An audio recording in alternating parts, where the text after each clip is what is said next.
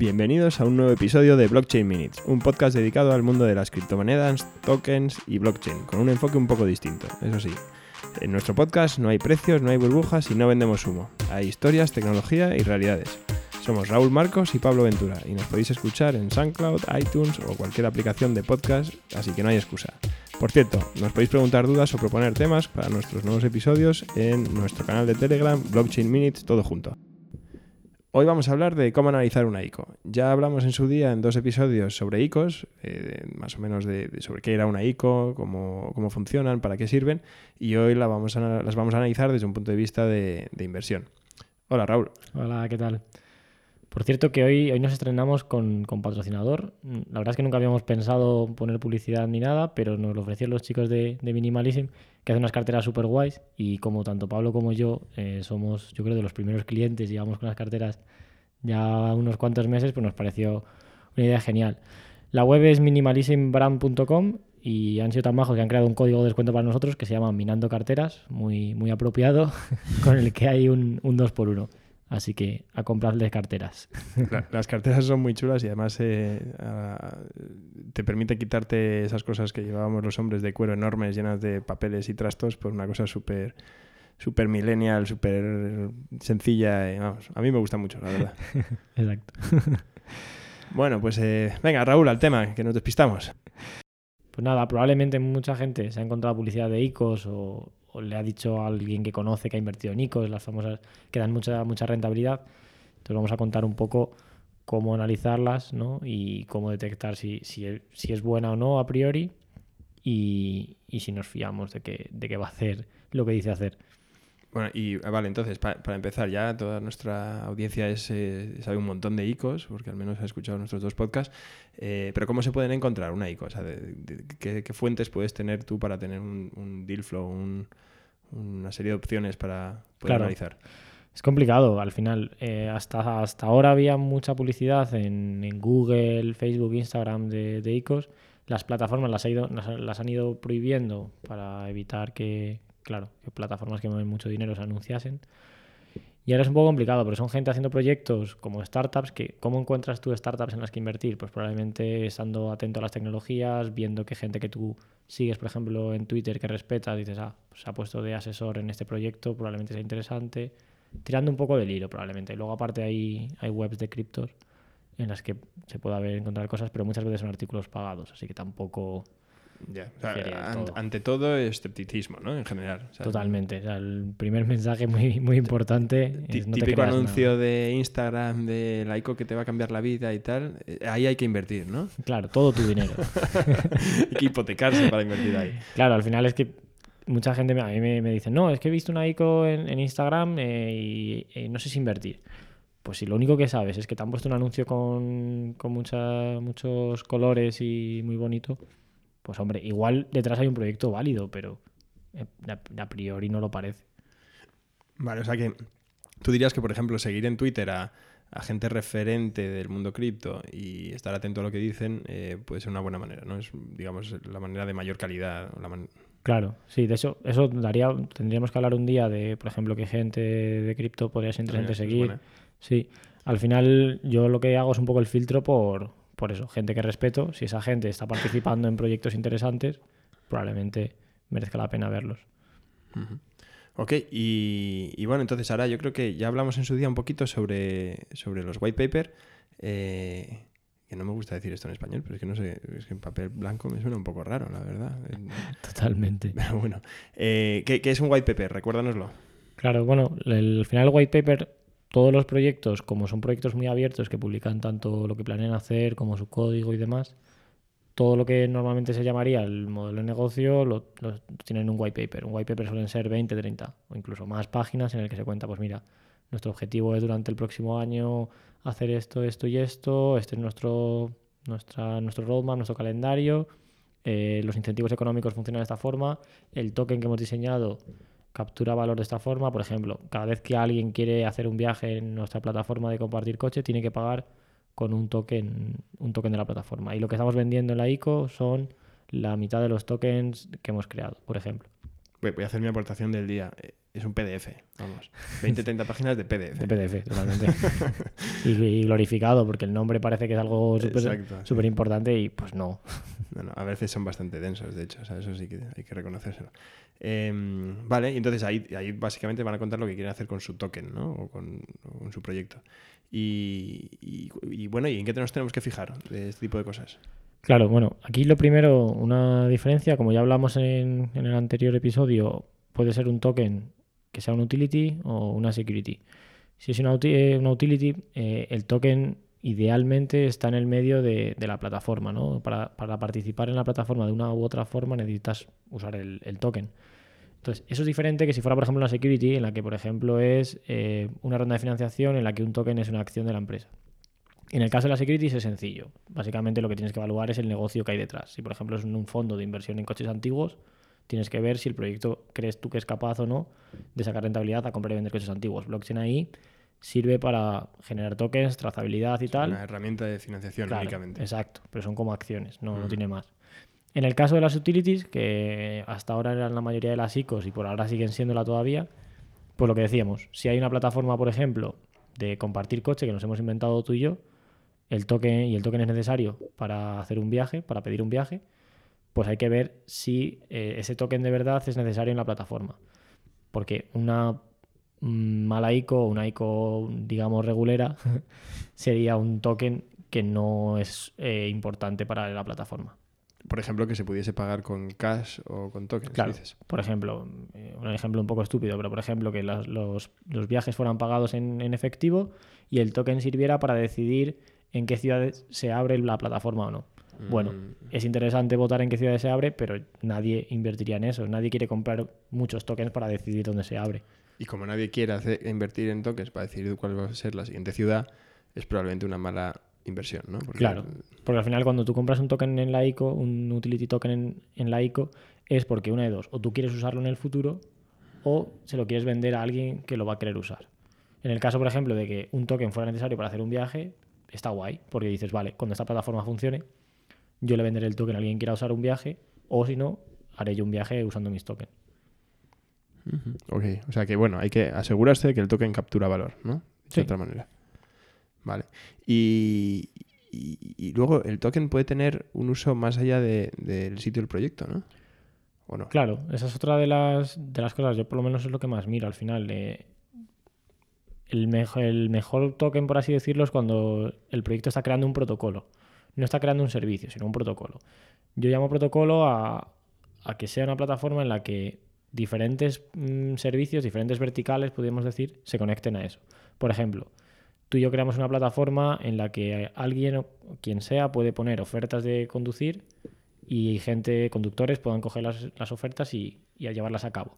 Entonces nosotros creamos el protocolo y luego quizá Cabify se conecta a este protocolo y lo usa, quizá se conecta Uber también, quizá se conecta a MyTaxi y hay una competencia. Entonces nosotros no damos el servicio de los coches, ¿vale?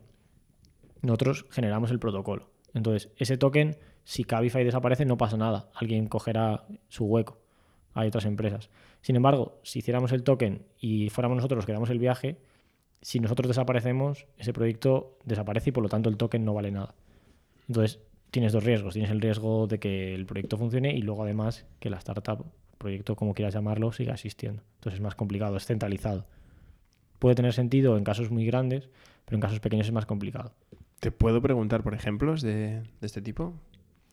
Pues ejemplos de, de tokens bien hechos, por ejemplo, creo que lo comentamos un día, la, la ICO de Basic Attention Token, ellos al final están haciendo un protocolo para que la gente se anuncie y lo- la gente que ve la publicidad reciba tokens. Si ellos desapareciesen, que podría pasar, porque se quedan sin dinero o lo que sea, que no creo, pero bueno, alguien podría coger y decir, vale, yo esto es código abierto, yo lo sigo editando, seguimos manteniéndolo y los anunciantes dicen, vale, lo seguimos usando. Si un, un anunciante desaparece, no pasa nada, por ejemplo.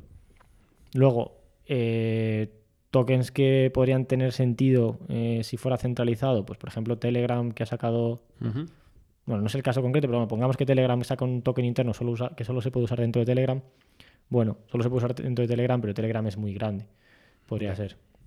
Pongamos Sí, que en vez de ser. Telegram fuera una startup muy pequeña, es más complicado, porque bueno, tú, tú mejor que nadie sabrás que las startups pues, tienen un porcentaje de supervivencia bajo, entonces es, po- es probable que tu dinero valga cero. Es complicado. Sí, no, no, a ver, tiene, tiene todo el sentido del mundo. Yo creo que se aplica la misma teoría, ¿no? Si tú eres capaz de crear una plataforma que eh, sirve para un montón de gente y que básicamente se puede usar de mil maneras distintas, es mucho mejor que si tú tienes Claro. a tres clientes y tres proveedores, ¿no? Claro, que tienes una dependencia brutal. Ok. Y, y, oye, ¿qué más cosas tenemos que ver en un white paper para ser capaz de juzgar si es un proyecto serio, eh, interesante y por lo tanto invertible? Claro, yo bueno, lo, lo próximo, lo siguiente que, que siempre miro es un poco, seguro que igual que cuando, cuando vosotros invertís en startups es el equipo al final. Ver qué ha hecho, ver qué, qué asesores trae detrás. En cripto es un poco curioso, es muy importante la figura del asesor, porque gente que ya está en proyectos se pone de asesor eh, en otros, entonces da mucha relevancia. Si por ejemplo ves al fundador de Coinbase como asesor de un proyecto de criptos, pues hombre, es Te, una, te lo crees, ¿no? es una buena señal. Ujú. Entonces ahí habría que hacer un... que efectivamente nosotros lo hacemos muchísimo y de hecho yo creo que es una de las cosas en las que más tiempo dedicamos en analizar el equipo de las startups en las que invertimos. Eh, o sea, básicamente habría que coger la parte de equipo y, oye, ir uno por uno y viendo su track record. Hay una cosa que, que yo creo que es importante y, bueno, pues que te puede ayudar mucho, que es básicamente buscar en foros tipo Reddit eh, todo, preguntas de, sobre esa ICO, en plan, pones la ICO en Reddit y te van a salir mil cosas Totalmente. y, y hay muchas, pues que, que- o sea, a ver, siempre tiene un carácter subjetivo, ¿no? Como cualquier foro, pero hay muchas que es rollo, no, esto es, esto es una estafa por esto, esto, esto y esto. Totalmente. Entonces, si hay un mensaje de ese tipo, probablemente merezca la pena eh, evitar esa icono. en los proyectos serios, pese a que puede haber gente negativa, no suelen ser tan No, radicales, claro. ¿no? Sí, además lo bueno de que haya tanta gente mirando y cosas es que hay un escrutinio muy, muy grande y probablemente ha habido muchos casos de, oye, es que este white paper que han sacado es copiado y cambiando cuatro palabras del white paper que sacó no sé quién y dices, vale, ya Eso empezamos mal. Eso es genial. Eso es, pre- es precioso en este mundo. Que tú seas capaz de copiar un white paper, eh, cambiar las, las fotos, el fondo, el color, el título, dos textos, tal, no sé qué, y que con eso seas capaz de levantar X miles de euros, por no decir X millones de euros. Sí. Ese, y sobre todo, lo que aún más, aún es más bonito es que alguien se dé cuenta lo publique. Yo siempre y todos digo nos que- demos cuenta de lo tontos que somos. Yo siempre digo que vaya memoria tiene la gente va a decir, no, esto es la página 35 del podcast de, digo, del, Del ICO de- paper. Sí, pero bueno, ha habido muchos casos que les han pillado, pero ha habido casos que han, han, por así decirlo, han pasado. Y por ejemplo, en el caso de Tron, que es una moneda que está en el top 10, top, top 15 de capitalización, se ha demostrado que el white paper está copiado. Hicieron la ICO, no sé, consiguieron no sé cuántos millones, pero unos cuantos, y ahora les va bien. Joder, qué bueno, oye. Pero bueno, entonces yo haría lo mismo con los, con los miembros del equipo y advisors y tal. Pues oye, googlea, entiende quiénes son y si parece gente seria y nadie dice cosas malas de ellos, pues bueno, no- yo no diría que es razón suficiente para invertir, sí diría que probablemente no es un, un red flag, ¿no? Una bandera roja. Sí, es un buen filtro. Sí. Exactamente. Y una, una cosa que puede parecer una tontería, pero en cripto hay, hay, hay timos, hay gente que hace ICOs falsas y tal. No está de más ver y comprobar que los perfiles son ciertos. ¿Vale? Por ejemplo, Ah, bueno, o sea que sí, sí, sí, es verdad. ver que en LinkedIn esa persona es quien dice ser, eh, que la foto no está reutilizada en otro sitio. Para eso es muy... Yo he visto ICOs que coges la, la imagen del CEO, haces botón derecho, dices buscar en Google esta imagen y ves que es una foto de stock. De un, est- de un banco de imágenes de tal. Claro, o sea, sí, o sea, ahí es una muy buena manera de filtrar lo- las estafas premeditadas, ¿no? Hay estafas, hay estafas. Hay proyectos que son malas inversiones y luego hay estafas. Las estafas, si tú vas a estafar a la gente, no vas a poner tu foto y tal. Entonces vas a poner Claro. la foto de alguien que no eres tú. Entonces, si, si no eres tú, es probable que esa foto esté usada en muchos sitios que no, que no aplique, ¿no? Totalmente. Tiene sentido, es verdad. Eh, ¿Qué más? Eh, partnerships. Luego, bueno, eh, a partir de aquí, un poco lo que el proyecto, cada proyecto hace un poco lo que puede por, por demostrar su valía. Entonces puede ser partnerships, por ejemplo, decir, oye, pues mira, tenemos esta idea, todavía no tenemos nada construido, pero ya tenemos firmado un partnership con, con este, este y este, que son respetados en el sector cripto no cripto, pero, pero que aporta, aporta fiabilidad. O, por ejemplo, que tengan una beta, que es más, más complicado porque un prototipo de una página web es sencillo, porque hay muchas formas de hacerlo, pero un prototipo de un proyecto centralizado no es tan, tan obvio ni tan fácil, entonces es menos. Si lo tuviera, pues maravilloso. Y luego, pues eh, también por último, mirar el, código que tiene. Al final esto es código abierto, pues no está de más echar un ojo eh, al GitHub, por ejemplo, a ver qué tienen en GitHub, ver en sus redes sociales a ver qué tienen. Lo bueno de, de GitHub es que se pueden ver ¿Qué probablemente... es, qué es Vale, GitHub? sí, Yo creo que es un, bu- un buen... Sí, eh, de formación profesional. GitHub es donde se sube código. Código abierto. Es una plataforma donde se comparte, ¿no? Y- Sí, sí. Todos los proyectos abiertos de, de código lo que hacen es que suben el código ahí y cualquiera puede leerlo, incluso puede, puede aportar cambios. Puede decir, oye, propongo esto y si lo acepta. Entonces es súper curioso que Bitcoin, por ejemplo, eh, está todo en GitHub y todo se mueve a través de GitHub. Entonces ahí puedes ver la- las opciones de, o sea, los smart contracts, por ejemplo, que tengan. Deberían tener, si es una ICO decente, debería tener el smart contract del token y el smart contract de la ICO. GitHub, por, por cierto, se, se deletrea G-I-T-H-V, ¿no? Sí.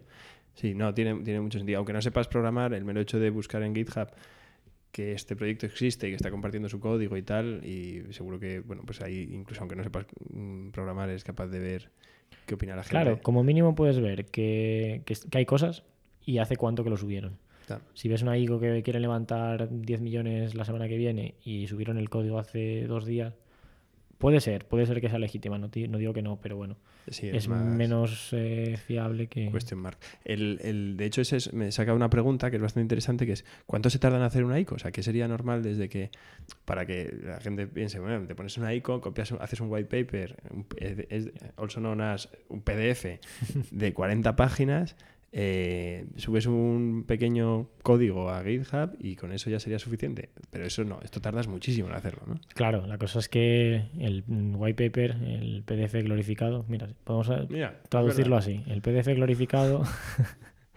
pues no es hacerla por hacerlo. Al final lleva lo que lleva es importante. Si está bien hecho, lleva tiempo. Pongamos dos meses, por ejemplo, fáciles. Porque no solo escribirlo, es pensar todo lo que hay detrás. ¿No? Diseñar cómo va a funcionar el negocio de cero y durante los próximos 5 o 10 años. O sea, la tarea no es pequeña, sobre todo encima si estamos tratando de temas tan tan nuevos como, como esto, en el que muchas veces los white papers tienen que hacer asunciones de yo doy por hecho que esto va a funcionar, no está hecho, pero espero que esté. Entonces, algo lógico podría ser, mm, no me atrevo a decir igual 5 o 6 meses, yo creo que es un tiempo lógico desde que se empieza hasta que se hace la ICO pública. Pero tienes que hacer el white paper, generar el documento, luego hacer, empezar eh, comunicación de marketing y demás, crear comunidad, empezar la pre-sale y luego ya la ICO pública. Ahora nos metemos en lo de presale, pero la parte de que decías de comunicación, eh, o sea, yo la gente que, seria que conozco que ha hecho ICOs, eh, pues ha tenido que coger eh, aviones durante una temporada larga y machacarse en muchísimos sitios para intentar convencer a distintas geografías de que, oye, están haciendo ese proyecto, de que es serio, de que es gente con nombre, gente que, que se lo ocurra y gente de confianza para poder eh, levantar pasta. O sea, los que de verdad se lo ocurran, se lo ocurran de verdad. Y eso no tardas en hacerlo dos semanas, un mes. Eso Claro. es mucho más. ¿no? Claro, al final el famoso, el famoso roadmap que, que hace la gente es que es, es- es obligatorio porque mientras que si yo hago una startup en España entiendo que no me llevaría mucho tiempo ver a todos los VCs de, de Madrid, ¿no? O, o de Barcelona incluso. Estamos todos en una calle. Claro. me hago aquí Rafael Calvo, ¿no? Exacto. Mientras que esto, claro, eh, la gente que invierte en una ICO es cualquiera, desde un inversor privado chino a un fondo americano. Entonces, cuanta más gente de esas conozcas, más probabilidades tienes de, de levantar una, una buena ICO. Oye, y eh, decías tú de la pre-sale, ¿por qué no hablamos de, de las distintas fases rápidamente, eh, que aunque ya lo hablamos en, en el pasado, y, y de las condiciones, que al final eh, cualquier inversión puede ser mala inversión si inviertes muy caro. ¿no? Entonces Claro, también es sí, relativo. es cierto. eh, Esto también se ve en el PDF glorificado, que al final tienen, un- normalmente al final de- del documento tienen unas condiciones. Vale, hemos creado en total, por ejemplo, un millón de, tokens y dicen, vale, queremos vender la mitad de ellos a este precio, en estas condiciones. Vale, ahí te puedes hacer una idea ya, eh, cogiendo, diciendo, vale, vamos a, meter, van a vender la mitad de los tokens a un millón de, a, un dólar cada token, vale, pues van a levantar 500.000 euros, por ejemplo. Dices, vale, ¿tiene sentido? ¿No tiene sentido? Etcétera, etcétera. Por ejemplo, igual un proyecto tiene muchísimo sentido, pero dicen, no, vamos a vender solo un 10% de los tokens y vamos a recaudar 100 millones en total. Eso significa que la suma de todos los tokens es un billón, mil millones. Pues probablemente el proyecto tiene que ser muy, muy bueno para justificar eso. Oye, y, cuéntame un poco de los descuentos, porque yo siempre que, que veo el tema de las ICOs y tal, y como ya sé un poquitín, y digo, joder, ya, pero es que lo de las pre las pre-sale, ya hay veces que ya me pierdo en las pres y, conociendo que hay descuentos con cada cosa, yo siempre me planteo si no estaré haciendo el tarugo y estaré pagando la fiesta de otros. ¿Cómo funcionan estas cosas? Al final, en las ICOs, los primeros que entran siempre, casi siempre, tienen unas condiciones mejores. Eso es más o menos ley. Tiene sentido, ¿no? Si nosotros nos planteamos hacer la ICO dentro de seis meses y empezamos ahora, necesitamos dinero para esfuerzos de marketing legal y tal, podemos decirle a alguien, oye, si nos das ahora un millón, te damos un 50% de descuento. ¿Vale? Eso se suele llamar la pre-ICO. Esto ocurre en las rondas de startups, se llaman notas convertibles. Lo que pasa es que llevan descuentos del 20% o 25%, como mucho, una cosa así. Los tenéis que pasar a cripto. O tenemos que hacer notas más agresivas. Pero bueno. Vale, entonces en esos, en esos casos, eh, bueno, suelen ser más fondos de inversión incluso o, o, gente muy especializada en cripto porque si ya una ICO de por sí tiene riesgo, invertir en un proyecto que no sabes si va a ser capaz de hacer una ICO complicado. Y además el proyecto probablemente lo que busque es que una persona o, pocas personas les ponga todo el dinero suficiente. Supongo que al final también es gente que puede aportar valor, ¿no? Porque al final ellos, aplicando un descuento grande, joder, pues malo será que no consigan atraer gente que quiera. Pero aparte, eh, entonces puestos a tener que seleccionar, pues elegirán a los que les puedan ayudar, ¿no? Pues voy a elegir a Raúl Marcos, que sabe mucho y se mueve mucho por el ecosistema y seguro que puede ser eh, bueno tenerle. Claro. Hay, por ejemplo, pues fondos de cripto que, es un poco el doble juego al final. Ellos pueden entrar en esas rondas y aparte. Validan el proyecto. cuando el proyecto dice, oye, mm, ya estamos trabajando con Pantera Capital, por ejemplo, que es uno de ellos, ya es una poco, poco la profecía autocumplida. Tal cual. Sí, son los que se están haciendo ricos. Exacto. Y pero bueno, luego para el común, el común de los mortales está lo que es la ICO pública, que es el momento en el que se vende al, público, en el que casi nunca hay un mínimo de invertir, puedes invertir probablemente 50 euros. Y antes de eso hay la pre-sale. La pre-sale suele ser 50-60% de los tokens que se van a vender en total, con un descuento, pongamos de un 20-30%, aunque depende totalmente de, la ICO y como quieran. Y ahí hay un mínimo de inversión y también depende un poco de la ICO. Hay algunos que dicen buscamos partners estratégicos, hay algunos que dicen cualquiera que meta más de, no sé, 50.000 euros, 100.000 euros. ¿Por qué? Porque al final para una ICO es muy interesante llegar a, la ICO pública diciendo, oye, queríamos 20 millones, ya tenemos 10 y de estos 10 tenemos estos tres fondos y ahora queremos que entre el resto de gente. al final la pasta es la pasta y la gente que no hace todos los deberes y no hace todo lo que hemos explicado, cuando ven que ya han levantado 10 millones y lo ven en Reddit o lo ven en claro. pues dicen, ah, mira, pues oye, algo, algo tendrán. Claro. Y luego está el, último, que es el que lee la noticia de que no sé qué proyecto ha conseguido 20 millones y se ha acabado y dice, ¿cuánto? Quiero, quiero esto. Y es el que le compra los tokens a, la gente que participó en la ICO. O antes con descuento. Claro, a uno u otro. Probablemente al del, del descuento. Claro, entonces, si, si la idea es ponerte súper serio, hacer ICOs y tal, eh, probablemente pueda tener sentido asociarte con alguien que esté en posición de ser capaz de invertir antes de las ICOs, porque ahí hay un... Para empezar, que esa persona ya sabe filtrarlo y segundo, que encima va a acceder a unos precios más interesantes. Totalmente. Y, pero bueno, puede ser eh, una buena ludopatía, eh, así como bien gestionada, pues poder invertir en algunas ICOs y tal. ¿no? Claro, no, a ver si al final, pues como startups, eh, hay muchas ICOs que ahora hay ICOs que pierden valor, o sea, cuando salen a un exchange salen más baratas de lo comprado pero también hay casos de que a las dos semanas sale a siete veces su precio, ocho veces. Al final esto pues es volatilidad pura y dura. Hay mucha, puedes ganar mucho dinero, pero también perderlo. Hace mucho que no veo algún informe o algún eh, PDF glorificado de, del estado de las ICOs y cuántas están siendo están cumpliendo objetivos y cuántas están fallando y cuál es la rentabilidad media pasados un mes de las ICOs cuando salen y este tipo de cosas. No sé si tú tienes algún número en la cabeza, si no digo los míos, aunque estén un poco desactualizados. Ya, no, la verdad es que poco. En 2017 era, era mejor que ahora, eso, es obvio. O sea, yo por ejemplo recuerdo que en, en, julio del año pasado, julio del 17, eh, el 92% de las ICOs que salían cumplían el objetivo que tenían de de conseguir fondos. Es decir, conseguían levantar la pasta que necesitaban o que querían, que aspiraban. En septiembre eso bajó a un 40%, una cosa así. y, en teoría eso, la tendencia, bueno, la tendencia es obvia, pero me, da la sensación de que, de que eso iba a seguir pasando. Lo que pasa es que creo que el número de ICOs se ha levantado muchísimo y tú de hecho me comentabas antes el- cuánta pasta se ha levantado en ICOs en lo que llevamos de año en el 2017 y estamos a, a principios de mayo, Claro, el año pasado fueron 5 finales de abril. El año, Que no sé cuándo se va a publicar. el año pasado fueron 5,7 billion, o sea, 5.700 millones, y en lo que va de año ya llevamos 6, 6 y pico, 6,5 billion, o sea, 6.500 millones.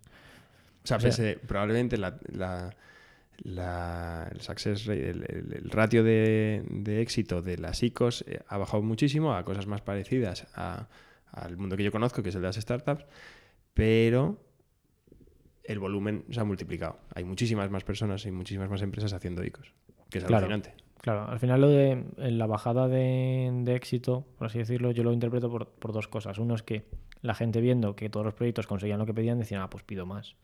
Mientras que antes se pedía 10 millones y Ah. 20, que ya era una locura, ahora dice, bueno, pues si, si todo el mundo consigue 20, ¿por qué no voy a pedir yo 40? Entonces, claro, igual conseguían 30, que seguía siendo un éxito, pero no llegaban a los Pero ya 40. no cumple.